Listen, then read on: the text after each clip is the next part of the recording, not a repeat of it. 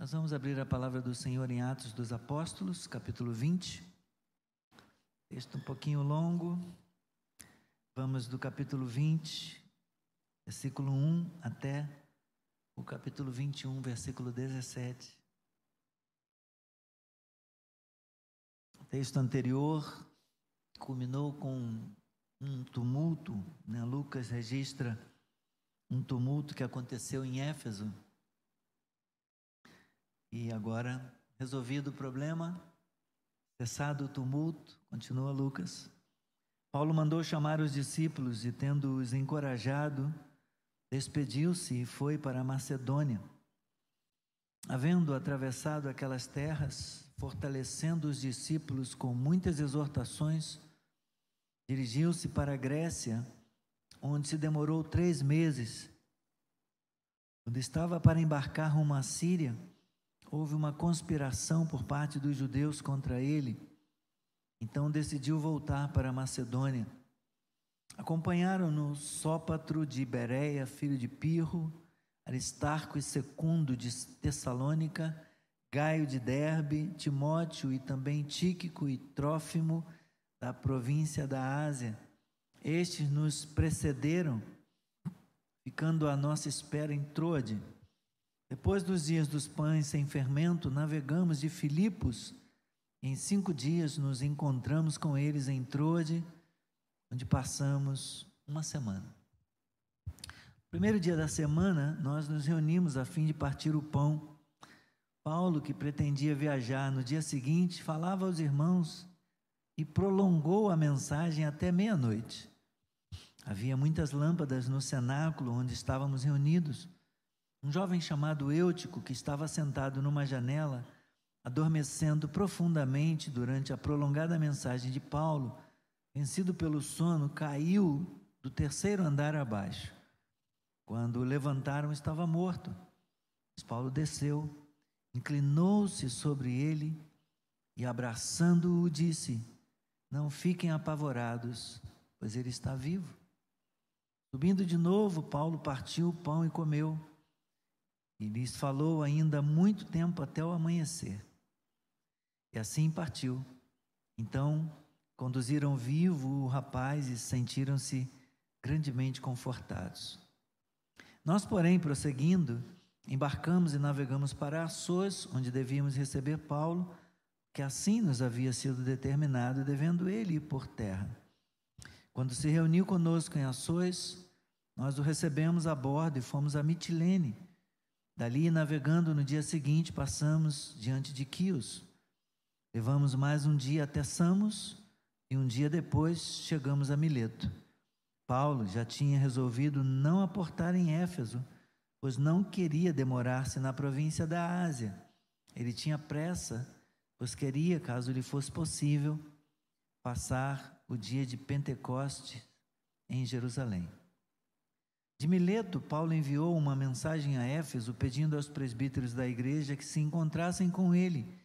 E quando chegaram, Paulo lhes disse: Vocês sabem como me conduzi entre vocês em todo o tempo, desde o primeiro dia em que entrei na província da Ásia, servindo o Senhor em, com toda humildade, com lágrimas e com as provações que me sobrevieram pelas ciladas dos judeus vocês sabem que jamais deixei de anunciar o que fosse proveitoso e de ensinar isso a vocês publicamente e também de casa em casa, testemunhando tanto a judeus como a gregos o arrependimento para com Deus e a fé em nosso Senhor Jesus Cristo. E agora, impelido pelo Espírito, vou para Jerusalém, não sabendo o que ali vai me acontecer, exceto que o Espírito Santo de cidade em cidade me assegura e prisões e sofrimentos estão à minha espera. Porém, em nada considero a vida preciosa para mim mesmo, desde que eu complete a minha carreira e o ministério que recebi do Senhor Jesus para testemunhar o evangelho da graça de Deus. E agora eu sei que todos vocês, em cujo meio passei pregando o reino, não mais verão o meu rosto. Portanto, no dia de hoje testifico diante de vocês que estou limpo do sangue de todos. Porque jamais deixei de lhes anunciar todo o plano de Deus. cuidem de vocês mesmos e de todo o rebanho no qual o Espírito Santo os colocou como bispos para pastorearem a igreja de Deus, a qual ele comprou com o seu próprio sangue.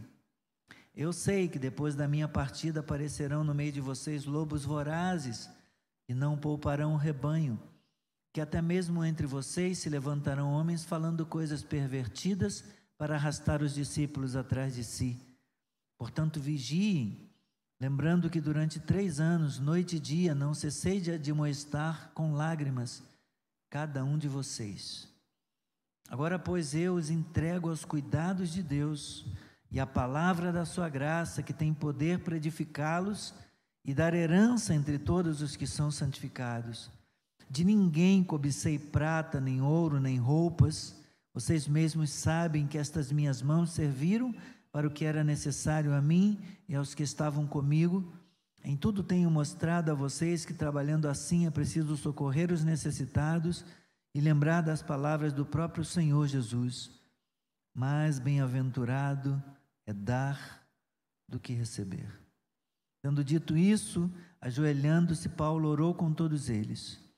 Então houve grande pranto entre todos, e abraçando Paulo, o beijavam, entristecidos, especialmente pela palavra que ele tinha dito, que não mais veriam o seu rosto. E eles o acompanharam até o navio. Leia comigo. Depois de nos separarmos deles, você pode sentar, e, mas participe da leitura, só para vocês descansarem. Ju, também. Vamos. Depois de nos separarmos deles, navegamos diretamente para a ilha de Cós. No dia seguinte, chegamos a Rhodes e dali fomos a Pátara. Encontrando um navio que ia para Fenícia, embarcamos nele, seguindo viagem. Quando a ilha de Chipre já estava à vista, deixando à esquerda, navegamos para a Síria e chegamos a Tiro, pois, os, pois o navio devia ser descarregado ali. Encontrando os discípulos, permanecemos lá durante sete dias. Movidos pelo Espírito, eles recomendavam a Paulo que não fosse a Jerusalém. Passados aqueles dias, saímos para combinar a viagem, continuar a viagem. Todos os discípulos, cada um com a sua mulher e os seus filhos, nos acompanharam até fora da cidade. E ajoelhados na praia, oramos. Despedindo-nos uns dos outros, embarcamos e eles voltaram para casa. Quanto a nós, concluindo a viagem iniciada em Tiro, chegamos a Ptolemaida, onde saudamos os irmãos, passando um dia com eles. No dia seguinte partimos e fomos para Cesareia. E entrando na casa de Filipe, o evangelista, que era um dos sete, ficamos com ele. Filipe tinha quatro filhas solteiras que profetizavam. Demoramos-nos ali alguns dias.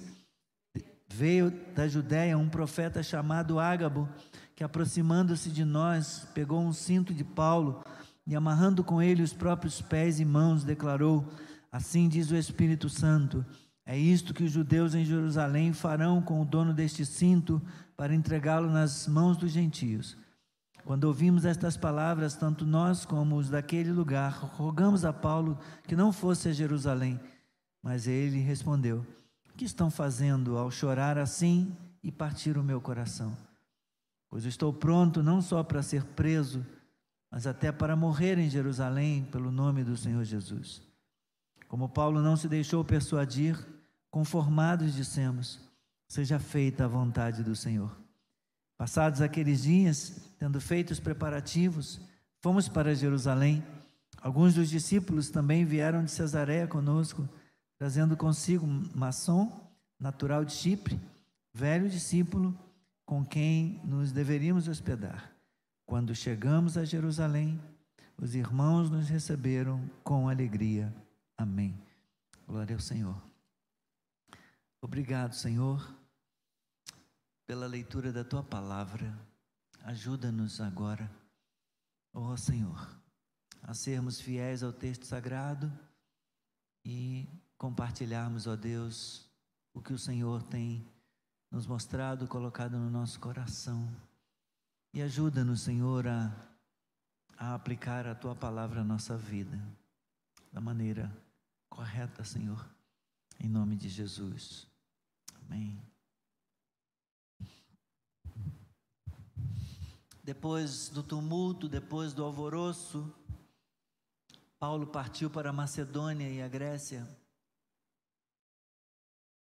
E as viagens do apóstolo Paulo foram marcadas por palavras de encorajamento e de oposição.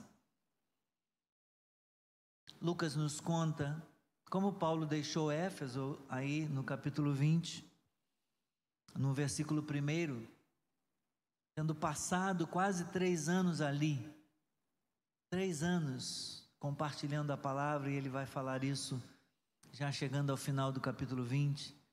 O tempo que ele gastou com a igreja, o tempo que ele gastou com os presbíteros, com a liderança, com os irmãos. Três anos. E durante a sua terceira viagem missionária, gastou esse tempo com os irmãos e depois foi de cidade em cidade até finalmente chegar a Jerusalém como a gente viu lá no versículo 17 do capítulo 21. Paulo, é, Lucas tinha falado, e, ele diz isso para a gente no capítulo 19, no versículo 21, que o propósito de Paulo era ir a Roma.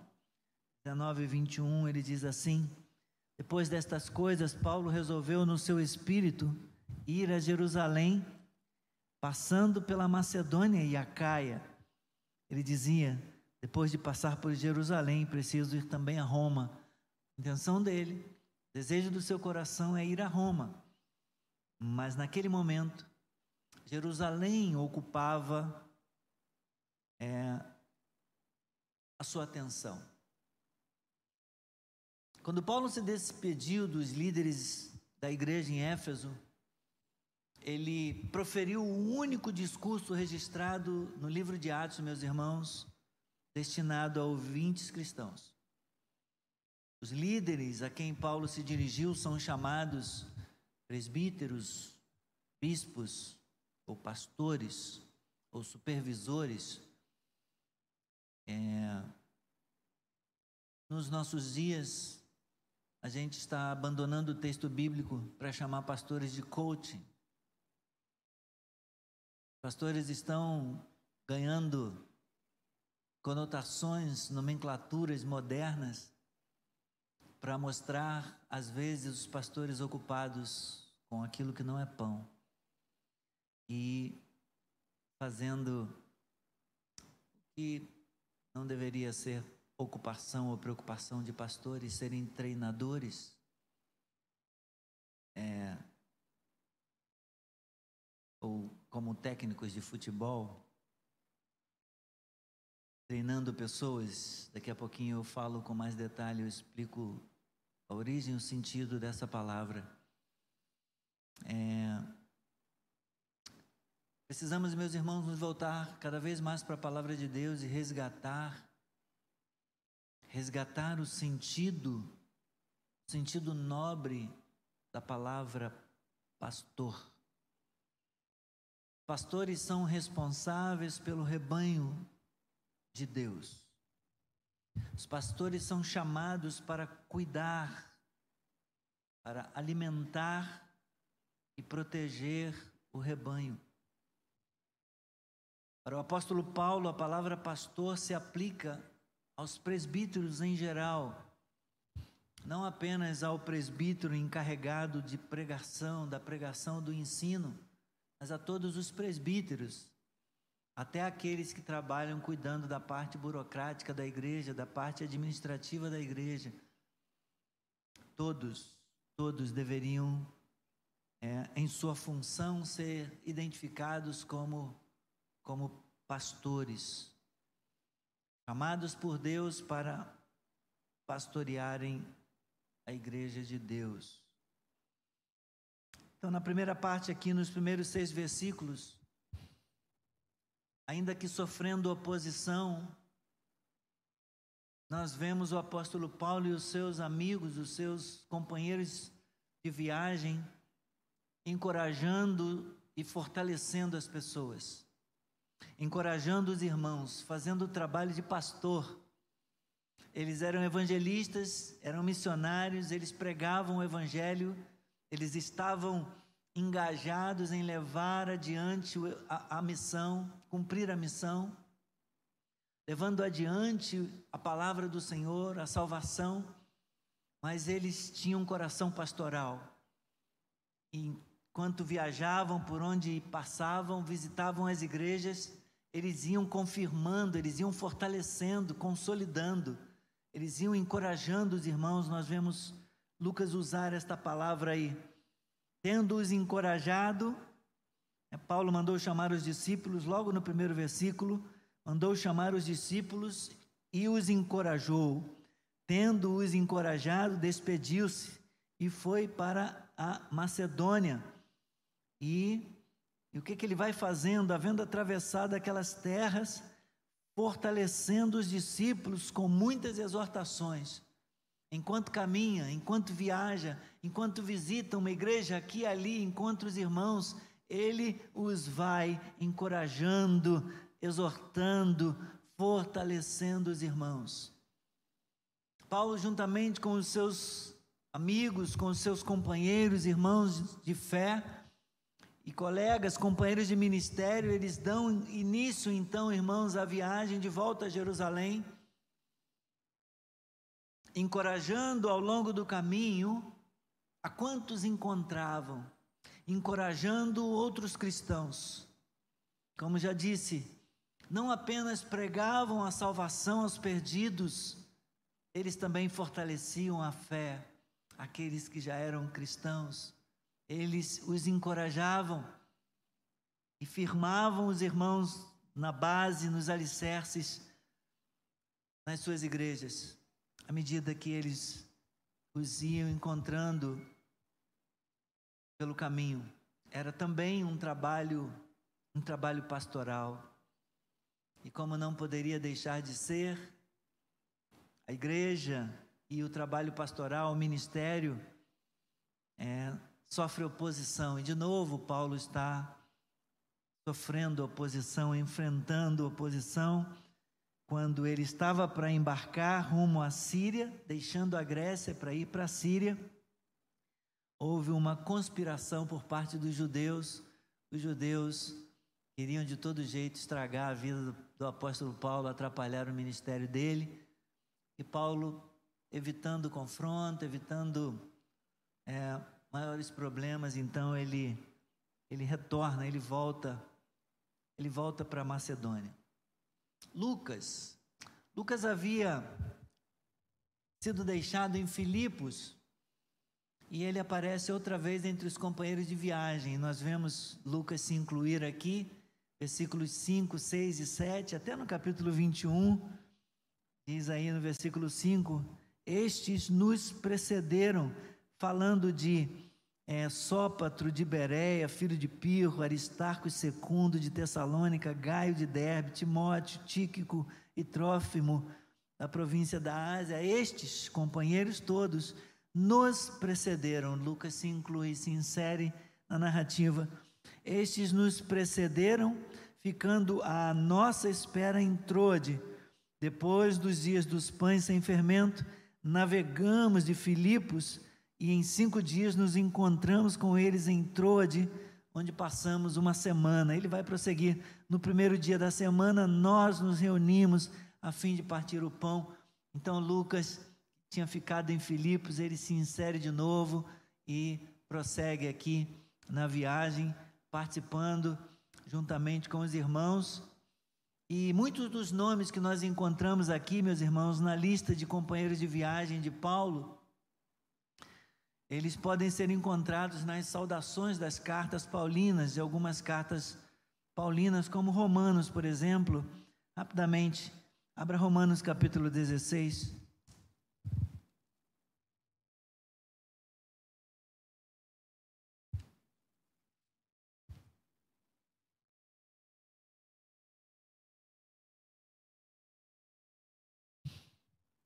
Romanos 16, a partir do versículo 21 até o 23, veja se você se recorda desses nomes lá na lista de Atos. Timóteo, meu cooperador, manda saudações, assim como Lúcio, Jason e Socípatro, meus parentes, eu, Tércio, que escrevi esta carta, mando saudações no Senhor. A carta foi escrita por Paulo, mas eles tinham um é, amanuense que era uma espécie de assistente. Né? O apóstolo ditava a carta e o seu assistente escrevia, né? Então o Tércio é o assistente de Paulo. Veja no 23, Gaio, meu hospedeiro, e de toda a igreja manda saudações. Também mandam saudações, quem mais? Erasto, tesoureiro da cidade, o irmão quarto. Era comum, né, você dar o nome, tinha muitos filhos, aí botava o nome de segundo, quarto. É, tesoureiro da cidade, o irmão quarto, a graça do Senhor Jesus Cristo esteja com, com todos vocês.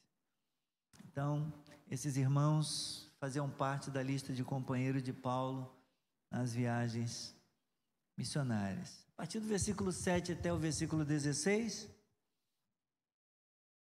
nós nós temos uma experiência na igreja na igreja de Trode, uma experiência maravilhosa.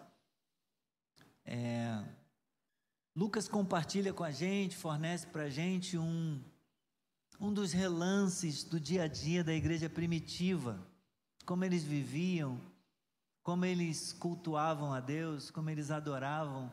Nem tudo está no texto, coisas são omitidas, né? oração é omitida no texto, louvor é omitido no texto, mas a gente sabe que eles também eles louvavam, eles oravam. Mas tem algumas coisas aí importantes, alguns princípios do culto cristão. É, como eu já disse, é a primeira vez que nós ouvimos falar que os cristãos se reuniam no primeiro dia da semana com o objetivo de partir o pão. Tem o primeiro discurso de Paulo voltado para os cristãos, que a gente vai ver mais à frente, mas temos também o primeiro relato. Primeira vez que é dito que os cristãos se reuniam no primeiro dia da semana com o objetivo de partir de partir o pão, exatamente como lá no início, na descida do Espírito Santo, no capítulo 2, no versículo 42. No primeiro dia da semana, Lucas registra: Nós nos reunimos a fim de partir o pão. Era um encontro específico, a igreja se reunia no primeiro dia da semana com o propósito de participar da ceia, de ministrar a comunhão. E como Paulo pretendia partir, seguir viagem no dia seguinte, a pregação dele se estendeu até meia-noite, gente. A gente nunca faz isso aqui, né? Puxa vida. nunca ficamos até meia-noite pregando. E Paulo pregou até meia-noite, como diz o versículo 7. Paulo, que pretendia viajar no dia seguinte, diz Lucas, diz Lucas, falava aos irmãos e prolongou a mensagem até meia-noite. Se eu fizer isso aqui, os irmãos vão ficar, vão começar a levantar e um por um vai embora para casa.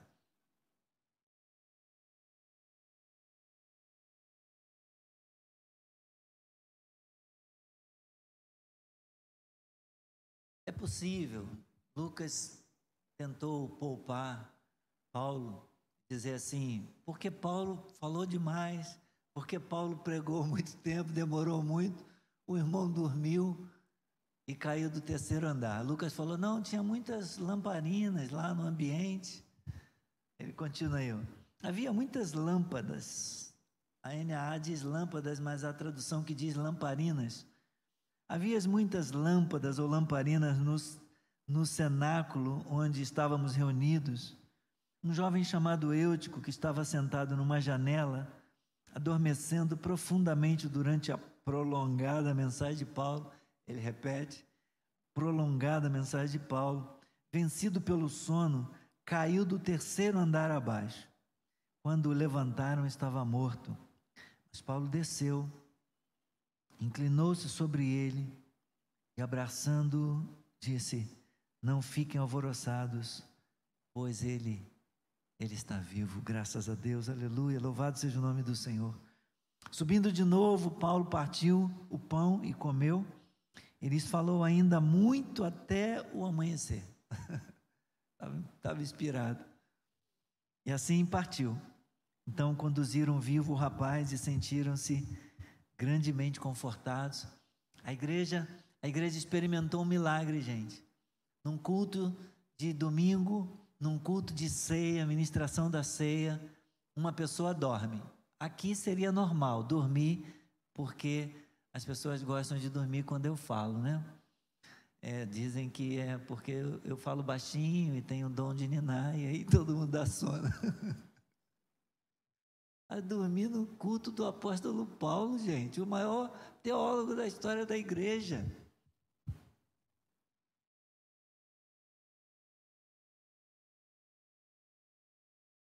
Tem alguém dormindo aí?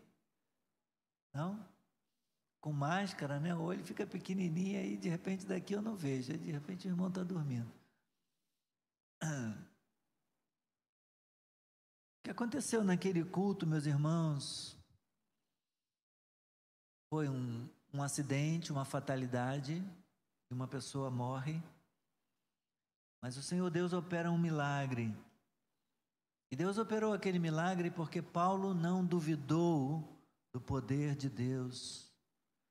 Paulo não duvidou em momento algum que Deus era poderoso para, no nome de Jesus Cristo, fazer aquele rapaz viver de novo, fazer aquele rapaz voltar à vida, ressuscitar. Às vezes nós duvidamos, às vezes nós consideramos que João, capítulo 11, versículo 25 e 26, é apenas para a ressurreição do último dia. Quando Jesus disse: Eu sou a ressurreição e a vida, quem crê em mim, ainda que morra, viverá, e todo aquele que vive e crê em mim não morrerá eternamente. Será que se uma pessoa morrer num culto, infartar aqui num culto entre nós, nós teríamos coragem, nós teríamos fé para orar em o nome de Jesus, para pedir a Deus que ressuscite essa pessoa? Nós ainda cremos nisso, meus irmãos, que o nome de Jesus é poderoso para levantar um morto e trazer vida outra vez a Ele. Às vezes nós duvidamos. Nós temos alguns princípios, como eu disse, do culto cristão. O que não significa que é, a gente tenha que repetir tudo o que aconteceu aqui nesse texto, criando ambiente, colocando lamparina, luz, né, luz indireta, colocando, criando um ambiente intimista para tentar reproduzir aquela situação. Não temos que usar lamparina, não temos que não temos que fazer isso não é normativo nesse sentido, vamos repetir e reproduzir igualzinho. É, porque, como eu disse, nós não temos todos os elementos do culto citados aqui, do culto cristão que nós praticamos hoje. Não fala aqui sobre oração, não fala sobre louvor, fala sobre pregação, fala sobre a ceia. Então, mas temos aqui alguns princípios os discípulos se encontraram no dia do Senhor para a ceia, como vimos no versículo 7. Em segundo lugar, além da ceia, havia pregação, havia um sermão, e não foi um sermão de 10 minutos, de 15 minutos, foi um sermão com, S maiúsculo, foi um sermão prolongado, foi um sermão em duas partes. Né? Primeiro já foi um sermão longo, já na primeira parte, como Lucas disse, falava aos irmãos e prolongou a mensagem. E depois que o irmão caiu morto e foi ressuscitado, Paulo retomou e pregou a segunda parte da mensagem e foi até de manhã. Foi um sermão com duas partes bastante longo. Versículos 7 e 9 falam disso. Então, em terceiro lugar, nós vemos que a igreja de Troade, ela foi ministrada com uma combinação de palavra e sacramento. Às vezes nós temos um culto onde nós temos a ministração da palavra, às vezes nós temos em alguns domingos especiais, nós temos domingo, segunda e quarta-feira, depois da ceia, depois do primeiro domingo, em que nós temos esta combinação de palavra, ministração da pregação e sacramento. Às vezes é pregação e batismo, às vezes é pregação e ceia, mas esta combinação acontece também na igreja dos nossos dias, palavra e sacramento. E a verdade é, meus irmãos, que a igreja em todo canto da terra tem seguido esse exemplo desde então. A partir do versículo 13 até o 38, nós vamos ter a despedida de Paulo.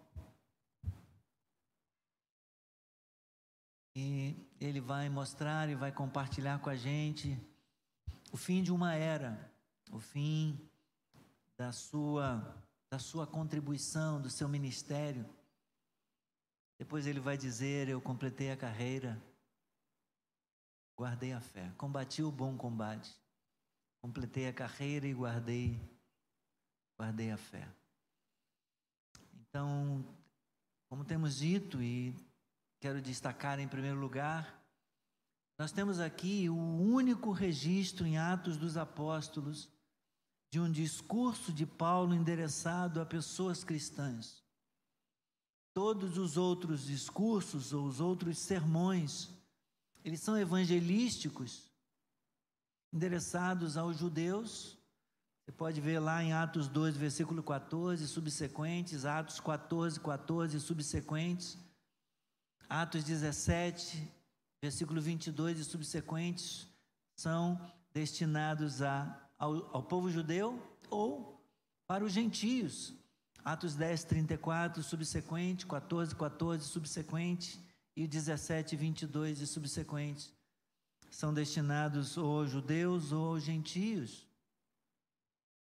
Em segundo lugar, os líderes, eles são chamados de presbíteros, veja o versículo 17. De Mileto, Paulo enviou uma mensagem a Éfeso, pedindo aos presbíteros.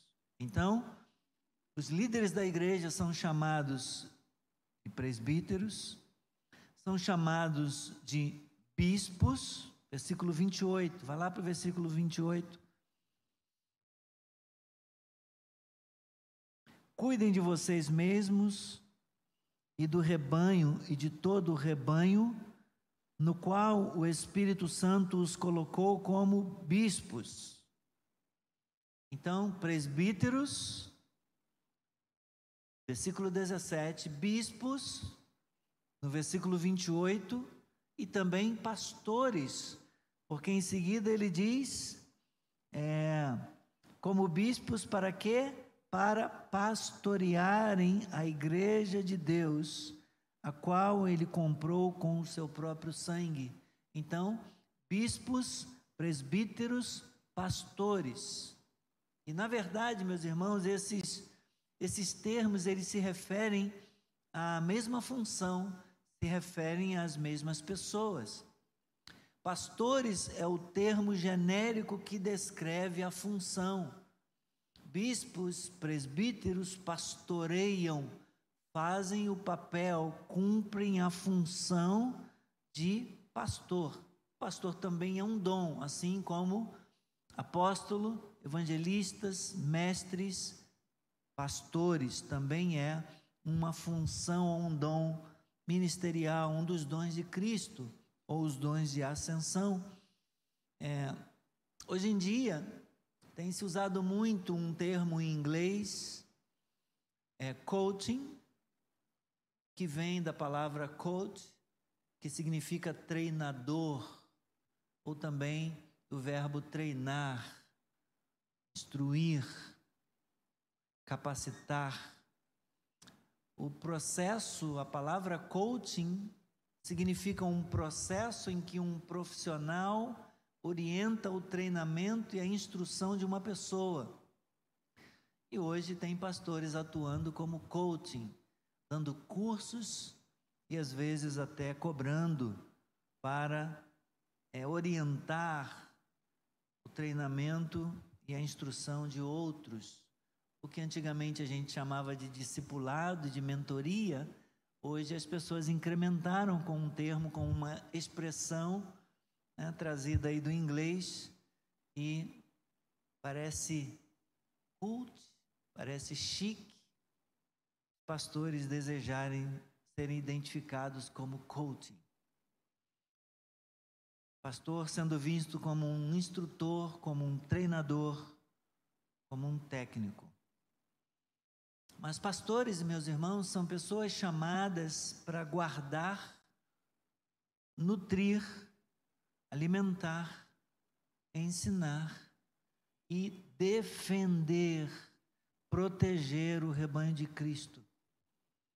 Essa responsabilidade pela igreja local, ela parece ter sido partilhada com diáconos, que era uma função de apoio, e com presbíteros, que eram pastores atuando em funções também de supervisores, né?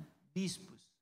Tanto podem ser chamados, às vezes são chamados como presbíteros ou como bispos. Terceiro lugar, é evidente que a igreja em Éfeso possuía uma equipe, uma equipe pastoral. A igreja tinha estrutura, e então, ali, naquela igreja local, havia uma equipe formada por presbíteros, como vimos no versículo 17, e por bispos, todos participando do cuidado pastoral pelo rebanho de Cristo, quando são instruídos, orientados pelo apóstolo Paulo a pastorearem a igreja de Deus. Paulo deixa claro algumas coisas aqui. Um, a igreja não é dos bispos, a igreja não é dos presbíteros, a igreja não é dos pastores, a igreja não é dos diáconos, mas eles são separados, consagrados, capacitados por Deus para serem os ministros e também os supervisores os responsáveis, aqueles que zelam pelo rebanho, sendo a igreja do Senhor. As pessoas da igreja são as ovelhas de Deus Pai, as quais foram compradas pelo sangue de Cristo e supervisionadas por pastores ou por supervisores constituídos pelo Espírito Santo, quer com a nomenclatura na função de pastor, presbítero ou bispo, mas estes têm sido separados e chamados pelo Espírito Santo a atuarem hum, com a responsabilidade de nutrir, instruir, treinar, sim, também, habilitar o povo de Deus, o rebanho, as ovelhas de Deus Pai, compradas pelo sangue de Cristo e agora instruídas, ensinadas, alimentadas e protegidas por esses que Deus constituiu como ministros, também chamados de pastores. Observe como as pessoas da Trindade são tão enfatizadas por Paulo nesse texto. Observe a partir do versículo a partir do versículo 17. Veja quantas vezes aparece aqui, aparecem as pessoas da Trindade, da Santíssima Trindade. De Mileto, Paulo enviou uma mensagem a Éfeso pedindo aos presbíteros da igreja que se encontrassem com ele. E quando chegaram, Paulo lhes disse: Vocês sabem como me conduzi entre vocês em todo o tempo, desde o primeiro dia em que entrei na província da Ásia, servindo o Senhor com toda humildade com lágrimas e com as provações que me sobrevieram pelas ciladas dos judeus.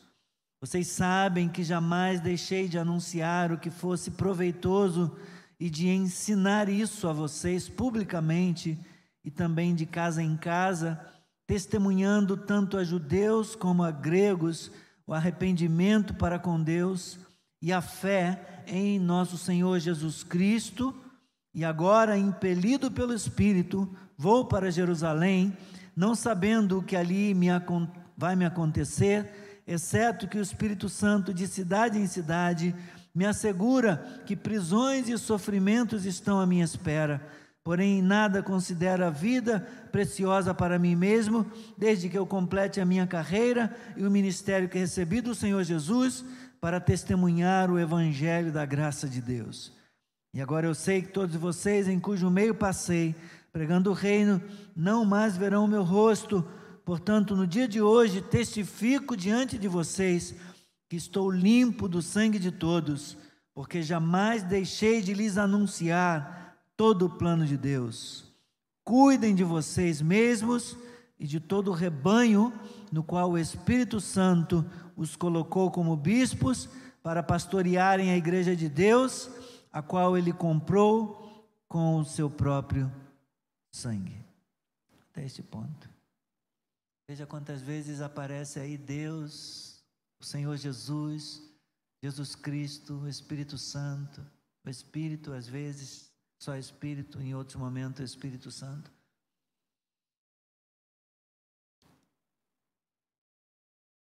Que privilégio, meus irmãos.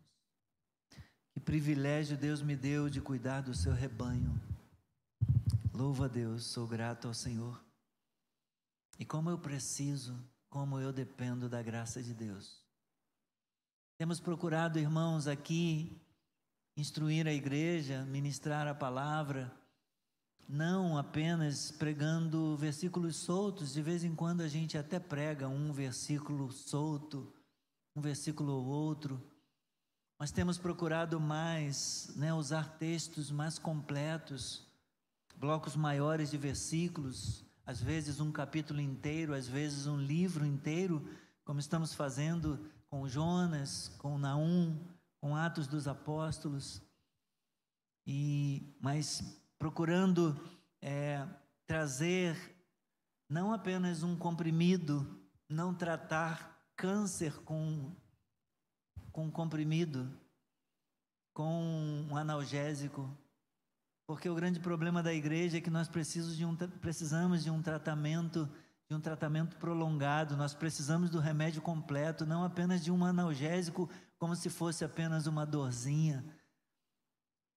Tem o seu lugar, às vezes, uma pregação com um versículo, em cima de um versículo apenas, mas nós temos procurado tratar e pregar temas falando da soberania de Deus, falando de santidade, de santificação, falando é, da ceia do Senhor, falando do Evangelho da cruz, da salvação, falando do reino de Deus, da vinda, da segunda vinda, falando sobre pecado, sobre juízo.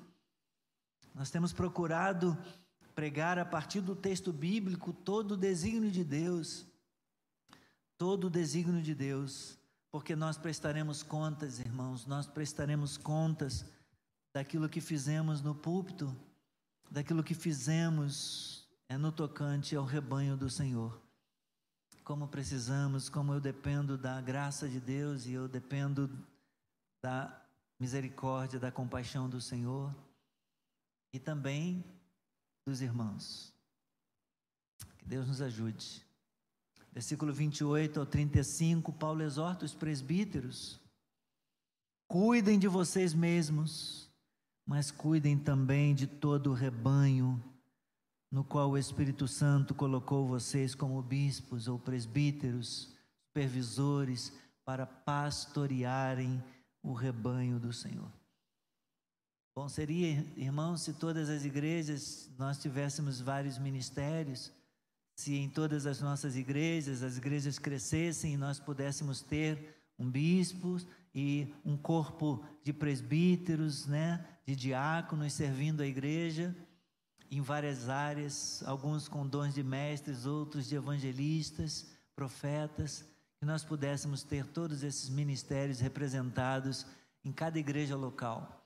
Vamos orar para que isso aconteça, para que nossa igreja cresça e a gente possa, quem sabe no futuro, que a gente possa ter outros ministros também nos ajudando e a gente atuando com uma equipe ministerial. É nosso desejo se Deus permitir, no ano que vem, termos ordenação pastoral, né? E termos, começarmos a formar uma equipe pastoral para nos ajudar no trabalho aqui.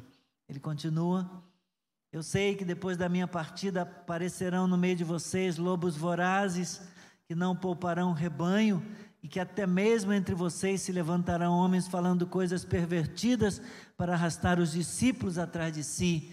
Muitas vezes, irmãos, dentro do próprio rebanho, muitas vezes dentro da própria igreja, pessoas se aproveitam, tiram proveito da situação, ao invés de pregar todo o desígnio de Deus, ao invés de pregar a palavra de Deus, se levantam para falar coisas pervertidas, para arrastar os discípulos atrás de si, deixando de pregar a palavra, deixando de ser fiéis à palavra. Então ele diz: portanto, vigiem, lembrando que durante três anos, noite e dia, e olha ele falando do tempo que ficou em Éfeso, durante três anos, noite e dia, não cessei de admoestar com lágrimas cada um de vocês. E em seguida vem a despedida dele. A partir do versículo 26 até o 38. Vocês mesmos sabem que estas minhas mãos serviram para o que era necessário a mim e aos que estavam comigo. Em tudo tenho mostrado a vocês que trabalhando assim é preciso socorrer os necessitados e lembrar das palavras do próprio Senhor Jesus, mas bem-aventurado é dar do que receber. Eu falei com os irmãos da live durante um tempo, eu não sabia que existia isso, né? que pessoas é, eram estimuladas a ganhar estrelinhas no Facebook. E essas estrelinhas, quanto mais estrelinhas as pessoas ganham lá no Facebook dos seus seguidores, elas recebem dinheiro por conta dessas estrelinhas. E, e a gente sabe de celebridades, porque tanta gente dá tanto valor a seguidores, né? Alcançamos não sei quantos K, não sei quantos mil seguidores. E aí, quanto mais estrelinhas vocês dão lá como seguidores dessas pessoas, elas recebem dinheiro das empresas. E eu falei isso um dia, não temos interesse nisso, não temos interesse nisso em receber, em ganhar estrelinha, em ganhar dinheiro. Até hoje não temos tido necessidade disso, graças a Deus. E de uns dias para cá, o Facebook começou a botar lá: você pode ganhar dinheiro do negócio para longe. Porque nós temos aprendido, meus irmãos, que mais bem-aventurado é dar do que receber.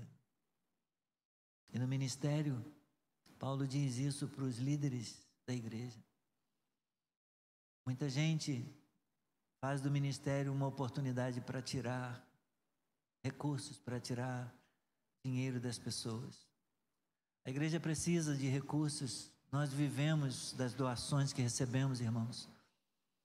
Eu deixei uma carreira promissora há alguns anos, já faz 31 anos, numa empresa onde eu estava crescendo e bastante, ganhando muito bem, viajando é, muito para as filiais por todo o Brasil. E quando fui chamado, eu deixei para trás uma carreira promissora numa empresa, um grupo empresarial com mais de 40 empresas, porque eu entendi que Deus estava me chamando para o ministério. E que, mais do que se preocupar em receber, eu estava sendo chamado a ter um coração voltado a dar, ser generoso. Então, Enquanto o Senhor permitir, eu espero continuar guardando o meu coração e me esforçando em ser abençoado, em ser um bem-aventurado, mais preocupado em dar do que receber. É, não falamos o tempo todo de dinheiro, não vivemos fazendo campanhas todo dia, todo culto, enfatizando não gastamos horas, estudos, pregando e fazendo estudos sobre dízimos e ofertas. Não vivemos apontando o dedo e dizendo que estão roubando o Senhor nos dízimos. Nós apenas na hora da oferta do dízimo dizemos, dizemos, irmão, chegou a hora, vamos receber os dízimos e as ofertas. E confiamos no cuidado do Senhor. E temos entendido essa palavra de Paulo.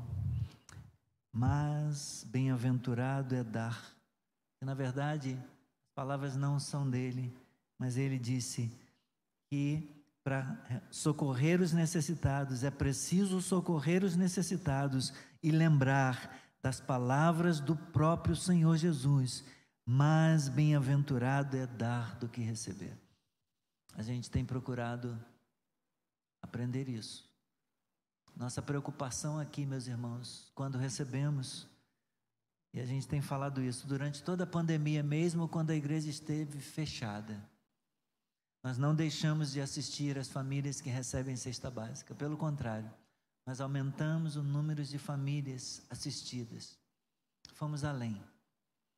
Visitamos essa rua, saímos aqui, eu e Fabinho e alguns irmãos, durante a semana, indo de porta em porta, levando máscara, doando máscara, doando álcool em gel, doando produto de limpeza. Naquele momento crítico no início, quando ninguém sabia nada ia acontecer e quanto tempo iria durar. Passávamos dias inteiros aqui na igreja, manhã, tarde, e às vezes ficávamos até a noite.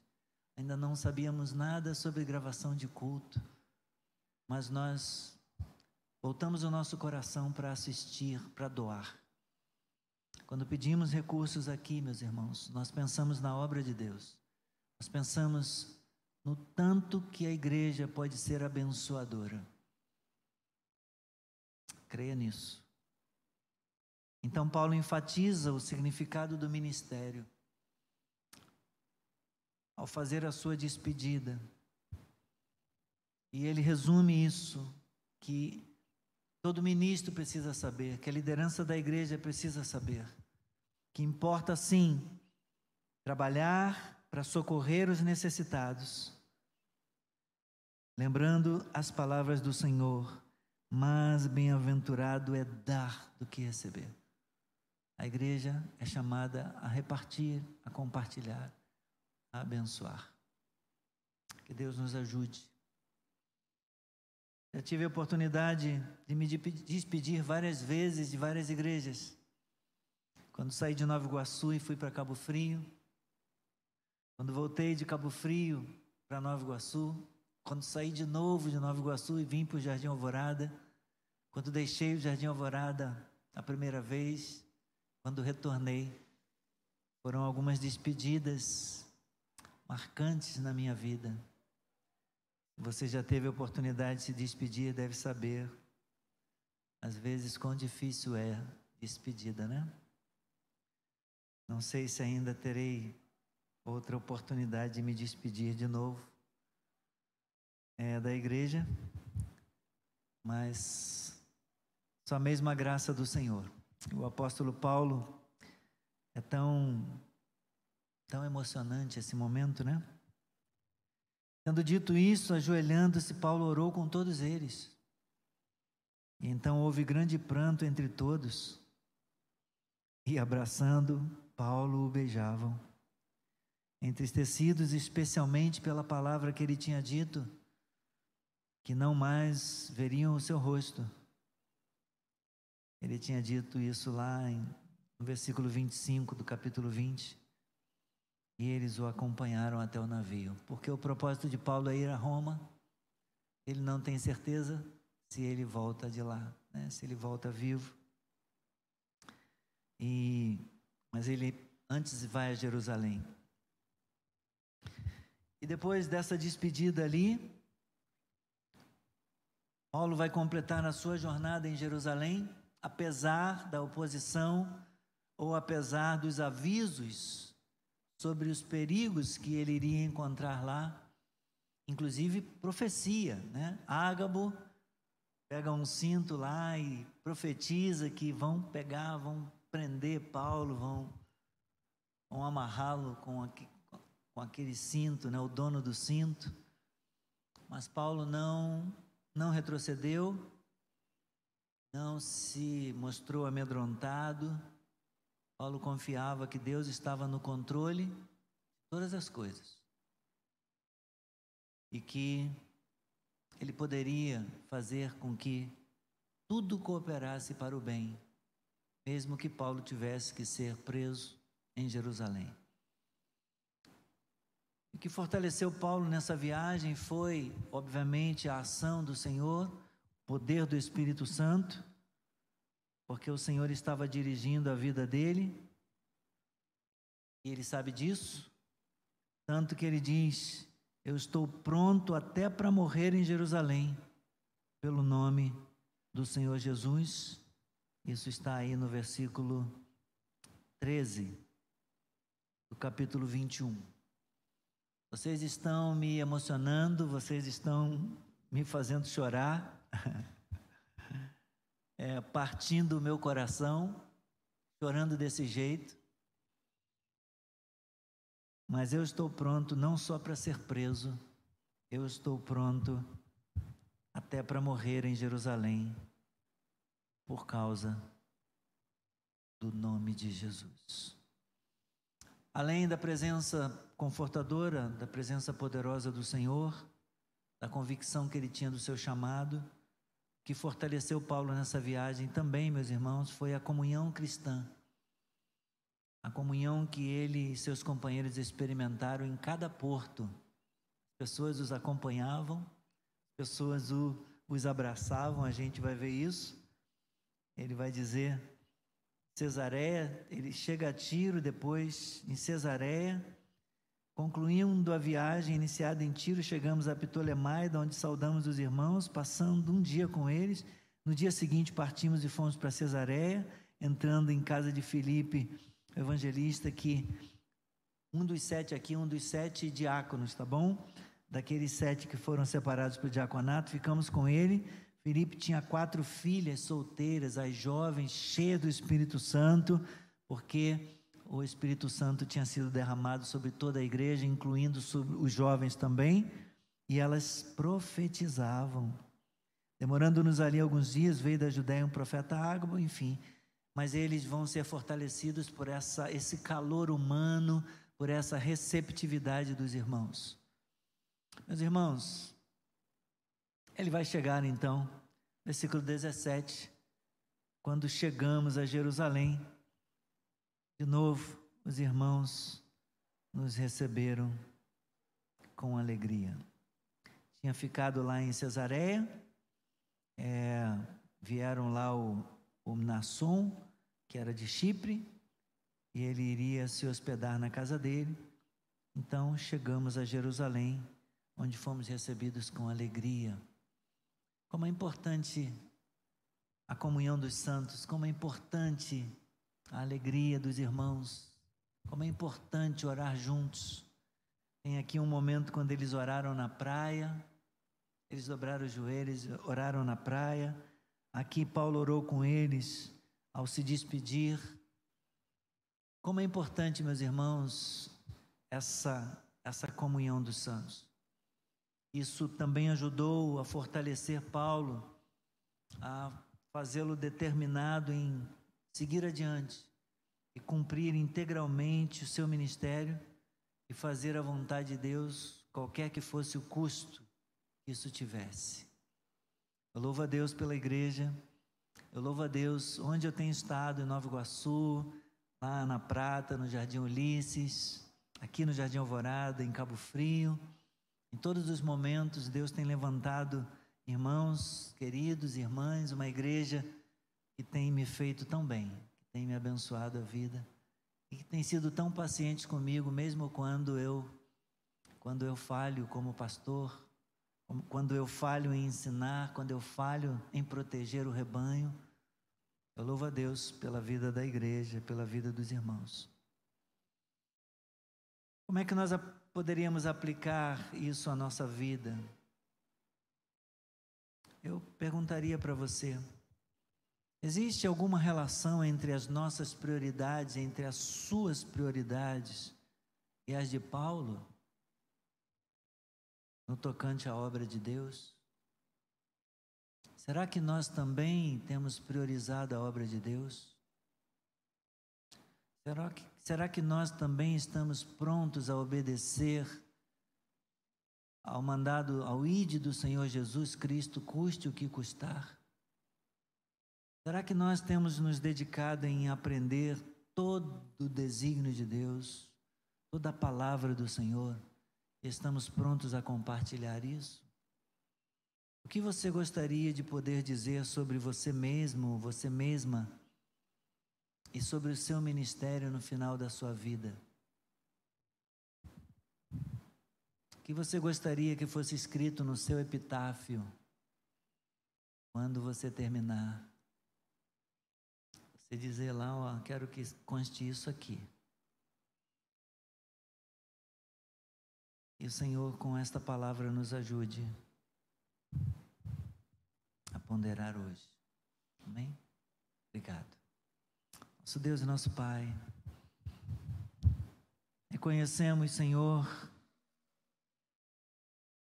que obviamente estamos longe do ideal de vida cristã. Quem somos nós para idealizarmos ser como o apóstolo Paulo? Na verdade, Paulo também foi um homem falho. Embora ele tenha dito: Sede meus imitadores, como eu sou de Cristo. Mas nós queremos, Senhor, nós queremos sim nós queremos aprender a tua palavra, nós queremos cumprir o mandamento do Senhor, o teu mandado. Nós queremos, Senhor, ensinar, estar prontos, seja na congregação, Senhor, seja no culto público, ou seja de casa em casa, seja na rua, no trabalho, nós queremos estar prontos a testemunhar a levar a mensagem do reino de Deus. Queremos estar pronto a defender a fé. Oh Deus, nos ajude, nos ajude. Reveste-nos, capacita-nos, Senhor. Capacita-nos, Pai. No nome do Senhor Jesus Cristo. Ajuda-nos e a termos uma vida de coragem, uma vida de ousadia, a não temermos ainda que enfrentemos a oposição, e estarmos preparados para o cumprimento do plano de Deus na nossa vida. Que cada um de nós possa dizer: Eis-me aqui, Senhor, ajuda-me a completar a minha carreira, ajuda a completar o meu ministério, Senhor.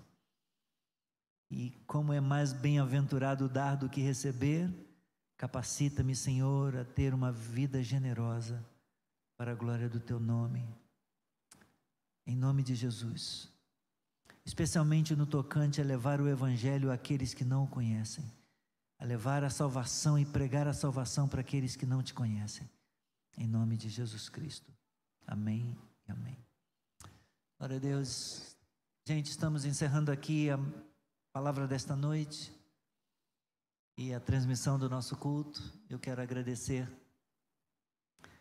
a sua confiança, a sua companhia. Muito obrigado.